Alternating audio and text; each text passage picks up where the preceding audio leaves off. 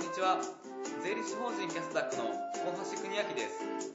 この CD は会計マーケティング節税など歯科医院の経営に役立つヒントを弊社代表山下武史がお届けいたします。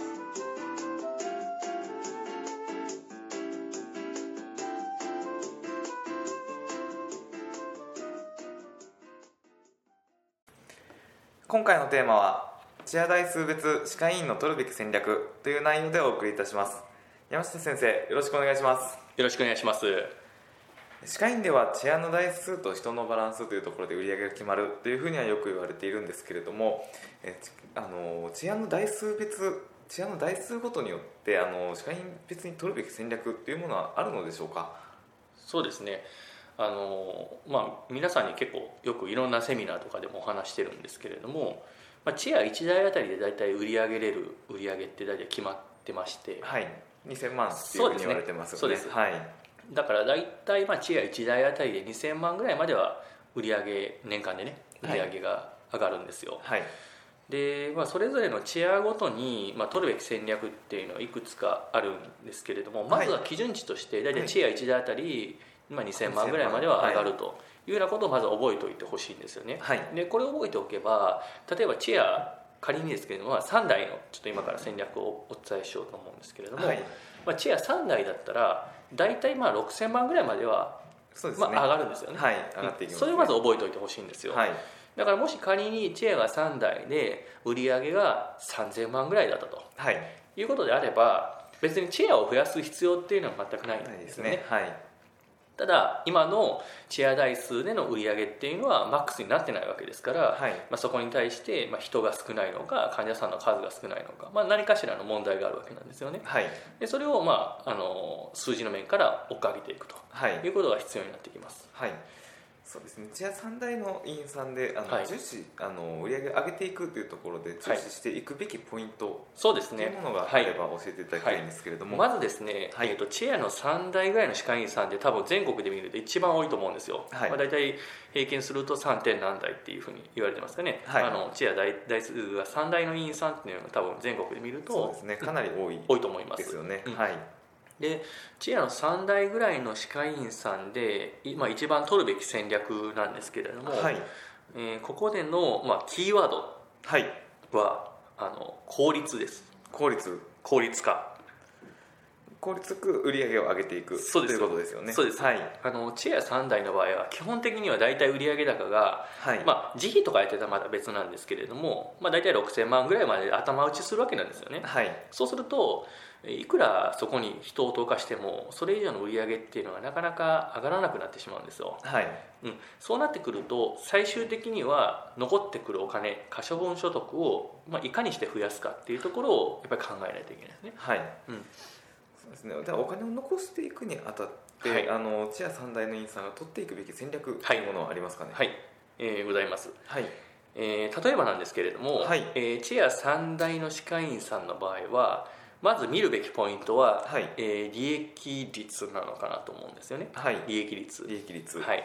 利益率がチェア3大の歯科医院さんだとやっぱ3割ぐらいは欲しいですよね。3割。はいただまあ例えば仮にですけれども、まあ、先住者とかであの配偶者の方に、はい、えー給与として振ってる場合なんかは、はい。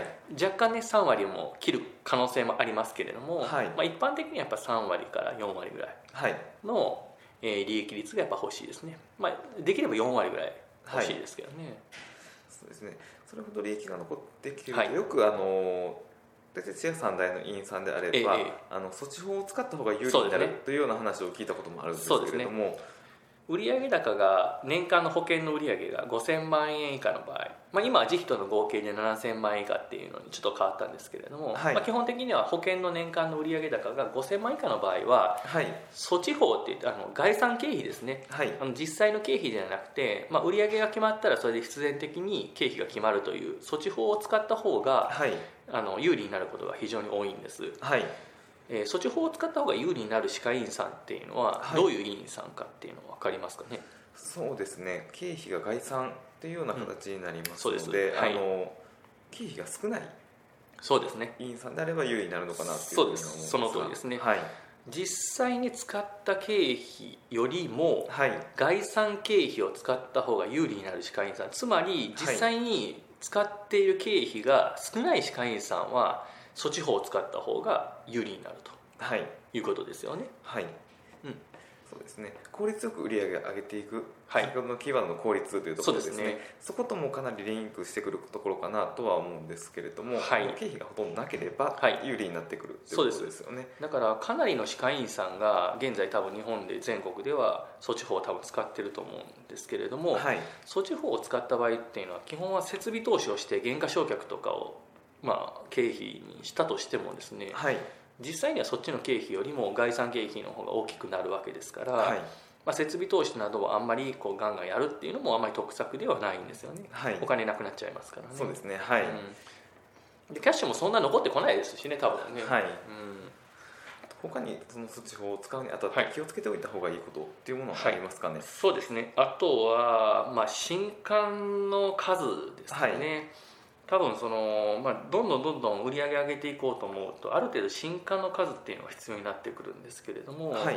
まあ、チェア3台ぐらいの歯科医院さんでいくと新刊の数、まあ、これはもうあの最初診とか除いてですけど純粋な新刊の数ですね。はい。が大体まあ20人から3 4 0人ぐらい。はい。っていうのを一つ目安にされるのがいいかなと思います。はい20人か3 4 0人ですね。はい。はい。ただあの新刊数ものすごい増えたとしても、はい。おそらくチェア3台では受け入れ多分できないと思うんですよ、はい。うん、ですのでそうなってくると最終的にはチェアの増設とかはい。そういったところをまあ検討していく必要があるんですけれどもはい。基本的にはそれができないんであればねあの新刊がたくさん来てもまあそんなにこう見切れないですから、はい。例えばホームページとかでガンガン広告出してはい。紹あの新刊を集めるっていうのではなくて紹介で基本は集めていくというふうなのが、まあ、一番、まあ、オーソドックスなパターンになってくるのかなっていうふうに思うんですね。はい。そうですね、うん。その新刊を集めていって患者さんを見ていくというはいところで、スタッフさんっていうのが非常に重要になってくるかと思うんですけれども、よく人件比率ってそうねいうはいはい。あのお話お話しすることが多いかなと思うんですが、チェア3台であれば、はい。人件比率としてはどれくらいはいであれば問題はないんでしょうか、はい。大体まあチェア3台の歯科医院さんぐらいでいくと人件比率は20%はい、ぐらいですかね。20%ぐらい。20%ぐらいを一つの目安としていただくっていうのがいいと思います。これはあの先住者給とか除いてですね。はい。純粋な人件比率ですけれども。大はい。体20%、まあ、切るぐらいが一番ベストですね、はい。うん、あのどうしても効率化を目指しますからあのたくさんの人を入れてやるわけにはいかないんですよね。そうですね。まあ、大体、まあ、チェア3台だったらユニット2台はい。を、まあ、院長先生が使ってはい。1台を衛生士さん、はい、うん、でアシストが院長先生について受付が1人と。はい。いうような人員構成が多分多いと思いますんで、そうですね、うん。はい。それでいくと多分人件比率20%ぐらいに収まってくると思うんですよね、はい。うん、そうですね。それでできるだけ効率化を目指していくと。はい。人件比率。いうのがはい。いいですね、人件比率20%以下ではい。効率よく売り上げを上げていく、そうですね。ということですね。あとはスタッフさんできたらもうあの新卒とかじゃなくて経験者の,、はい。あのスタッフで固めた方がいいですよね経験者の方で固めた方がいい、はい、あの新卒とかは今結構あの、中途で取ったらあんまりいい人が来ないからっていうので新卒採用に結構力入れられてる歯科医院さんとか結構多いんですよね。はい。であの結構いろんなセミナーとか行っても、まあ、これからは新卒採用ですよみたいな話をするんではい。あの新卒採用の方がいいのかなとか思ったりするんですけれどもそうですね。はい。チェア3台の場合は基本はそういうふうなこう教えてる時間とかその教える人員とかっていうのがなかなか確保できないのではい。できれば経験者そうですね。はい。で固めた方がいいと思うんですよ。そうですね。チェアさんであれば確かに教えるスタッフさんが手が余ってるっていう状態はおそらくできない。そうです。教える時間がないからこその経験者の方をつ採用していくということですね。そうですねそうしないと逆にあの混乱すると思います。新卒が入ったとしても。はい。で教えてくれないっていうのですぐ辞めちゃいますんで、はい。うん、だからできればそういうふうにこう、まあ、既卒のね、まあ、経験者の方で固められる方がいいのかなっていうふうに思いますね、どうしてもいろんなセミナー出るとこういろんなことやりたくなるんですよ。例えば、あのホームページ持ちましょうとかですね、はい。えーもしくは新卒採用しましょうとか。はい。なんかどれもこれもやっちゃおうと思ってしまうんですけど、はい。実際にはそのチェア台数ごとに合わせた、はい。その戦略っ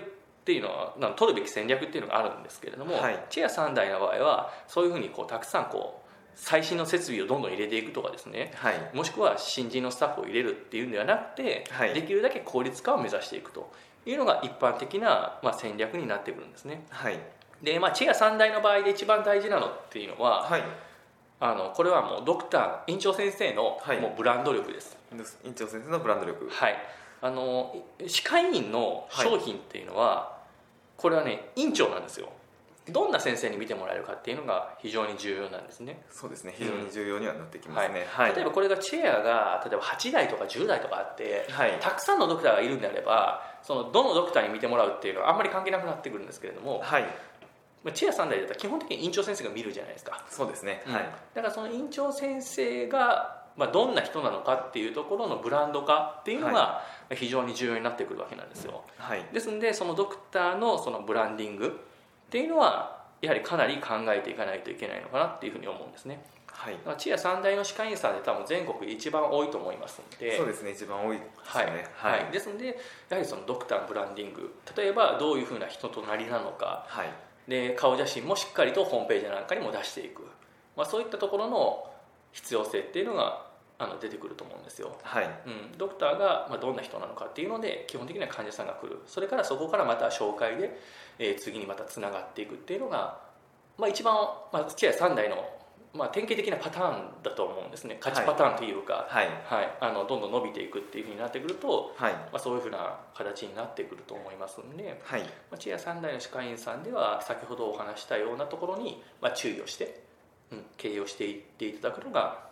一番いいんじゃないかなっていうふうに思いますね。こういろんなセミナー行くと本当に、はいねあのこれもやりましょうあれもやりましょうみたいな。のであそうですね。あれもやった方がいいのかはなとか、例えば矯正もやった方がいいのかなとか、はい。訪問もやった方がいいのかなとかはい。思いますけれども、そうですね。そうじゃなくて、まずは基本的なベースを固めるっていうところが非常に大事になってくるのかなというふうに思います。はい。ありがとうございます。では本日のまとめをお願いいたします。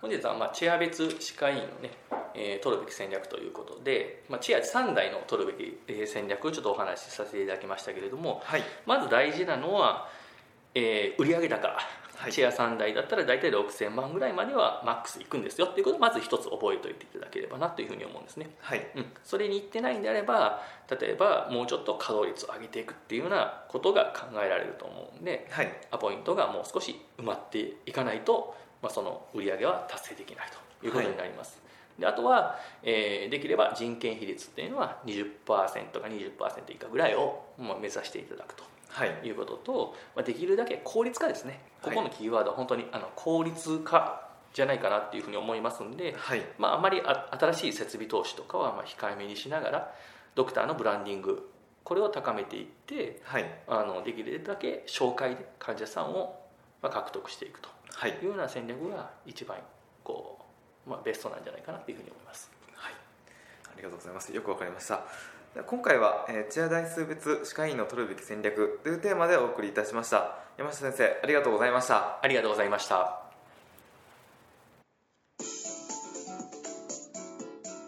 皆さんいかがでしたでしょうか？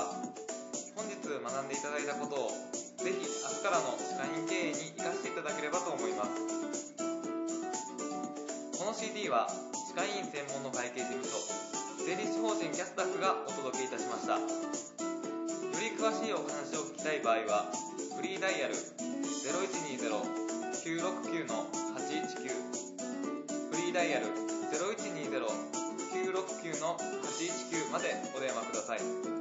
それではまたお耳にかかりましょう。